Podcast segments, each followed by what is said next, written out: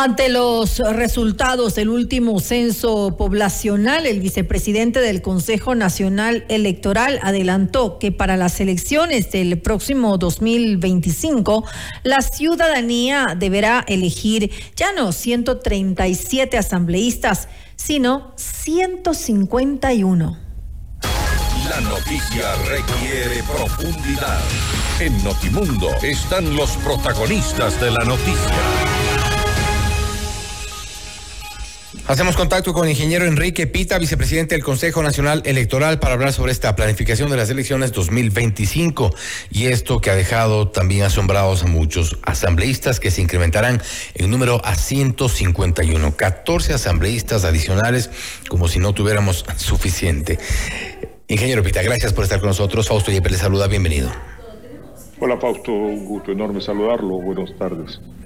Gracias, ingeniero. Eh, ¿A qué obedece? Entendemos que es por el crecimiento poblacional. Quisiéramos un poco más contextualizar y entender este incremento, el por qué en adelante tendremos que elegir ya no 137, sino 151 asambleístas, lo cual ya genera cierta preocupación.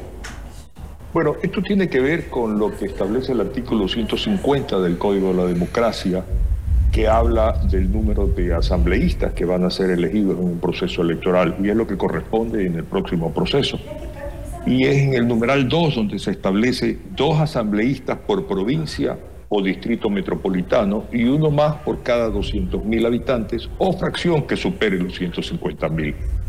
Importante mencionar el hecho que el censo del 2010, en base a lo cual pues se establecieron los asambleístas que hasta el momento vienen siendo elegidos, tenía una población de 14 millones y medio aproximadamente, mientras que el último censo, el del 2022, tiene registrado casi 17 millones de habitantes para el país.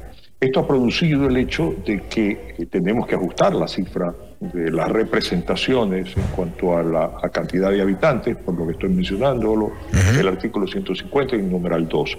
Y se produce este incremento que obviamente de alguna manera alerta o alarma a la ciudadanía. Y alarma a la ciudadanía precisamente porque eh, algunas de las cifras que se han conocido, por ejemplo, el, costo que significa para el país en 2022, si no me equivoco, era superior a los 33 millones de dólares. Esto implicaría un costo adicional porque no solo son los 14 asambleístas adicionales, sino sus asesores, toda la infraestructura que, te, que deberá ajustarse para que puedan eh, asistir. Bueno, no muchos, muchos no trabajan, pero asisten a la Asamblea Nacional y es importante también que la gente pueda entender eh, eh, el por qué y si no hay una una opción de, dar marcha atrás. No, ya no hay, lamentablemente. Se pudiera haber realizado una reforma, del Código de la Democracia respecto a este punto, por ejemplo. O se pudiera haber aprobado la consulta popular que en su momento el expresidente Lazo propuso reducir el número de asambleístas, pero no fue negada por parte de la ciudadanía. Ya hoy ya no es posible porque el Código de la Democracia, o la ley, la Constitución establece que usted no puede reformar el Código de la Democracia o la ley electoral sino un año antes de un proceso electoral. Y estamos a días, pocos días, de que ya iniciamos esto que nosotros llamamos el año electoral.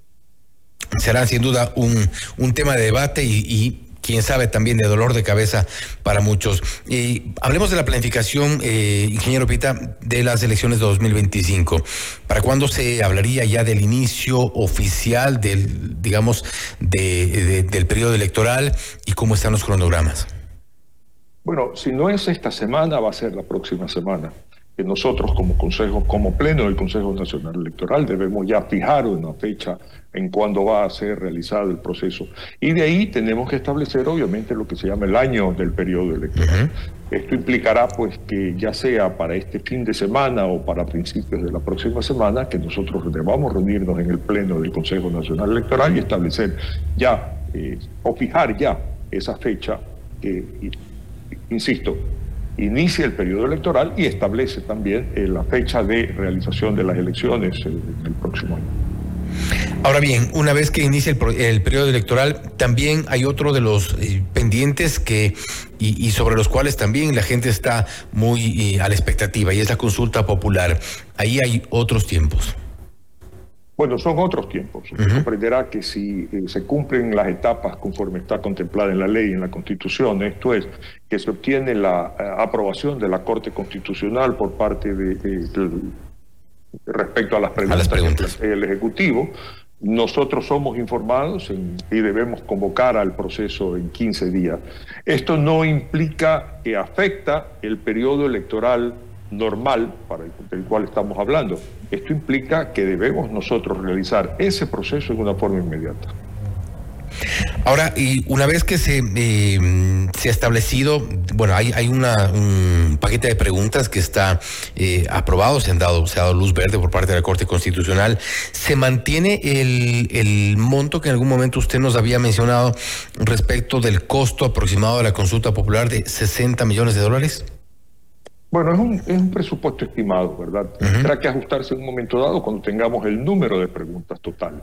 Pero sí se mantiene con dólares más, dólares menos. Eh, hemos eh, ha habido un reajuste y se habla de cerca de 50 millones de dólares. Pero ya en el momento en que nosotros tengamos el vamos adelante, porque las preguntas están aprobadas, obviamente ese presupuesto tendrá que ser puesto en conocimiento. Hasta el momento ya el Consejo Nacional Electoral viene trabajando de tal manera que no lo coja de sorpresa el inicio de eh, estas actividades en cuanto a organización, en cuanto a planificación, en cuanto a diseño de, de las potenciales papeletas que pudieran utilizarse, de tal manera que nosotros venimos trabajando en, una gestión que nos sirve no solamente para este evento, sino para cualquier otro evento que se pueda dar a futuro. Todo lo que se ha logrado adelantar respecto a la consulta popular les permitiría de alguna forma agilitar el momento que ya estén definidas todas las preguntas eh, de cuánto tiempo hablamos para poder eh, ya dar marcha a este proceso. Bueno, si nosotros respetamos lo que está contemplado en la ley, en 15 días tenemos que convocar por lo tanto, ese es nuestro deadline, llamemos así, punto de arranque, de tal manera de que de acuerdo a como está contemplado en la Constitución, en la ley, nosotros podamos llegar a la fecha en la cual debemos tener ya el proceso propiamente dicho. ¿Fecha tope para no, no eh, complicar los tiempos del Consejo Nacional Electoral? No, no hay fechas topes. Nosotros, para, para el Consejo Nacional Electoral, las fechas topes son las que están contempladas en la ley. De tal manera de que, eh, por eso es que precisamente estamos conversando de gestiones que vamos adelantándonos para no tener sorpresas de última, de última hora. En cuanto a eh, la planificación, presupuestos, eh, y, claro, la experiencia es fundamental. Yo, yo quiero resaltar en esto, la experiencia es fundamental. La experiencia de haber organizado varios procesos de diferentes tipos, consultas populares, el tener gente con una altísima capacidad y altísima calidad en cuanto a su profesionalismo al haber estado involucrados en varios procesos electorales, no solamente en la, eh, en, la matriz, en el Consejo Nacional Electoral, sino en las diferentes delegaciones. Obviamente se van produciendo sobre la marcha eh, cambios de personas, eh, asignación de nuevas responsabilidades, pero en definitiva la institución es una institución fortalecida. Y yo quiero resaltar el hecho de que tenemos la experiencia, hemos dado buenos resultados, independiente de los cuestionamientos que siempre se dan, pero que no han podido eh, demostrar en absoluto la falta de idoneidad, falta de transparencia, falta de eficiencia por parte del Consejo Nacional Electoral. Pero los cuestionamientos han habido, ¿qué experiencia les deja? Eh, por un lado los cuestionamientos, por otro lado las críticas o algunos errores que hubo en los, en los procesos anteriores. Si usted retira de la ecuación eh, lo que es el voto telemático, que lamentablemente sufrió eh, unas circunstancias que, debieron o pudieron haber sido controladas por quienes tuvieron la responsabilidad de llevar adelante este proceso. Y también tengo que referirme interna y externamente, tenemos que revisar de alguna manera para que no vuelva a suceder una circunstancia como esta. Pero fuera de esta, eh, de esta, retirar esto de la ecuación, nosotros como Consejo Nacional Electoral eh, venimos realizando procesos ya varios y garantizando la voluntad popular. Y aquí yo quiero resaltar el hecho que lamentablemente nosotros lo que somos es mensajeros de la voluntad popular. Nosotros lo que hacemos es proclamar resultados respecto a cómo se ha pronunciado la ciudadanía en las urnas permitimos que las organizaciones políticas, porque está contemplado en la ley, no porque es voluntad nuestra, sino que se permite que las organizaciones políticas acrediten observadores a cada una de las juntas receptoras de votos. organismos internacionales de gran prestigio como OEA, como, como CEPAL, como muchas otras, acreditan observadores electorales. Sí, eventualmente hay fallas que se pueden ir corrigiendo, pero que nunca, y reafirmo en ello, nunca se han podido demostrar que han afectado la transparencia del proceso o la legitimidad respecto a quienes han sido elegidos por la voluntad popular. Ahora, eso en cuanto a, los errores, digamos, eh, tecnológicos, pero también ha sido eh, en reiteradas ocasiones un cuestionamiento al Consejo Nacional Electoral, también en su momento, obviamente, al, al Tribunal Contencioso por ejemplo, esta, esta suerte de ceguera que hubo con la campaña de los llamados de la Liga Azul que llegaron finalmente al Consejo de Participación Ciudadana y Control Social, algo que era evidente, notorio, innegable, y ni siquiera lo han podido ocultar hasta el día de hoy, muchos ya sentados en su momento en, en el Consejo de Participación Ciudadana, eso fue una crítica fuerte al Consejo Nacional Electoral. Usted tiene razón y yo coincido con usted. En su momento, yo puse una comunicación a la autoridad superior del Consejo Nacional Electoral respecto al cuestionamiento que hacía porque los spots que habían grabado con recursos del Estado para efecto de promover las candidaturas de, quienes estaban postulando al Consejo de Participación Ciudadana, todos se habían presentado con la misma camisa azul. Y obviamente después hubieron otras circunstancias respecto a los cuales eh, lamentablemente también se presentaban en redes sociales con, eh, obviamente, respaldos de carácter político del expresidente Correa y tal. Pero aquí también, perdón, diferenciemos algo. Eh, lamentablemente, eh, las redes sociales no pueden ser materia de control por parte del Consejo Nacional Electoral. Hay unas limitaciones muy severas, muy graves en cuanto a la aplicación de ciertas normas que están en el Código de la Democracia. Y aquí quiero resaltar algo. A pesar de las críticas, no solamente de quienes representan a los medios, sino de la ciudadanía, de los mismos asambleístas, mire usted, no se ha hecho nada por reformar el Código de la Democracia en áreas tan sensibles como esta. Ya entramos en un proceso electoral en la próxima semana ya entramos en lo que se llama el periodo electoral, y sin embargo no se reformó el código de la democracia. Los asambleístas eran los responsables de hacerlo, y no hubo la intención de corregir estas circunstancias que lamentablemente limitan la, función del Consejo Nacional Electoral y también del Tribunal Contencioso Electoral. Pero se sienten entonces, eh, eh, en cierta forma, atados todavía. Bueno, la ley es la que determina nuestra gestión. En el derecho público usted solo puede hacer lo que está determinado en la ley. Obviamente, usted lo dice bien, uno se siente atado, se siente limitado. Mire usted, por ejemplo, eh, imaginémonos que hay una pancarta gigante eh, en un sitio. ¿Cómo yo asumo nuestra gente, y cuando hablo de nuestra gente, nuestros directores provinciales hacen su mejor esfuerzo en bajar esas pancartas? Pero resulta que no tienen una identificación de origen de tal manera que no podemos saber si se le acredita la responsabilidad a un candidato o una organización política. Son limitaciones que posiblemente si la ley fuera más delicada en eso, pudiera establecerse responsabilidades. Pero volviendo al caso de los eh, famosos de la Liga Azul, ellos no eran terceras personas ni eh, eh, agentes extraños que presentaban estas campañas. Ellos de por sí, con sus, con su imagen, con sus voces, con sus gestos, bailes, inclusive abrazos y demás, hacían este tipo de, campañas. Eso era evidente. Insisto en afirmar la gran cantidad de ese tipo de publicidad, ni siquiera la gran cantidad, yo creo que la mayoría, la, totalidad de esa respuesta se difundía en redes sociales. Y ahí también hay una invitación.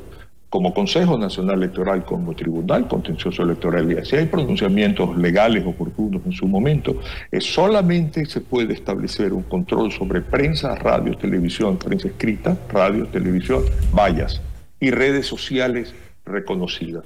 Ya todo lo que son redes sociales como Twitter, como Facebook y ese tipo de cosas son incontrolables.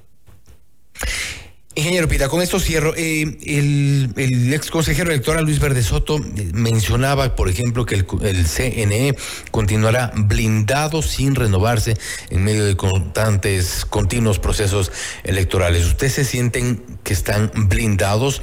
Y me refiero concretamente a la que también ha sido motivo de cuestionamiento, estas prórrogas y prórrogas en funciones. Bien, Es, importante mencionar y, ser muy claro respecto a esto. Nosotros debimos haber sido primero reemplazados eh, dos consejeros y posteriormente tres consejeros. Ese era un trabajo que tenía que llevar adelante el Consejo de Participación Ciudadana a través de los concursos pertinentes y hasta ahora no lo ha hecho. Nuestra fecha límite del periodo para el cual fuimos elegidos es más o menos octubre, noviembre de este año. Y ya en ese momento, si el Consejo Nacional, perdón, el Consejo de Participación Ciudadana hace lo que le corresponde hacer, llevar adelante el concurso, ya no va a tener que renovar dos ni tres, ya va a tener que renovar cinco cuando estamos ya prácticamente con el proceso electoral a las puertas. Pero esa ya no es responsabilidad nuestra. Nosotros hemos cumplido con nuestra tarea y hay una, y hay una resolución o un pronunciamiento de la Procuraduría General del Estado que es claro, mientras no seamos legalmente reemplazados, seguimos en funciones.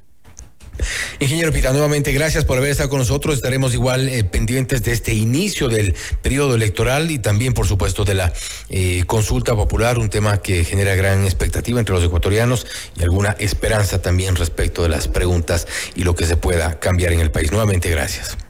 A sus órdenes siempre. Buenas tardes. Así lo ingeniero Enrique Pita, vicepresidente del Consejo Nacional Electoral, hablando sobre la planificación de las elecciones 2025. Estamos a puertas del inicio del periodo electoral. Está, según ha dicho el ingeniero Pita, todo listo también, por supuesto, para la eh, consulta popular. También se ha referido a algunos de los eh, cuestionamientos que se han hecho sobre las autoridades del Consejo Nacional Electoral, principalmente respecto de las campañas en las cuales se ha utilizado abierta y abusiva a los partidos políticos, aun cuando en su momento estaba eh, esto, esto estaba está determinado eh, como prohibido. Me refiero a los candidatos al, Consejo de Participación Ciudadana y Control Social, los llamados de la Liga Azul, un tema sobre el cual el ingeniero Pita reconoce que debido a la ley estaban atados y no podían hacer mucho. Esto es Notimundo Estelar, siempre bien informados. Noticias, entrevistas, análisis e información inmediata. Notimundo Estelar regresa enseguida.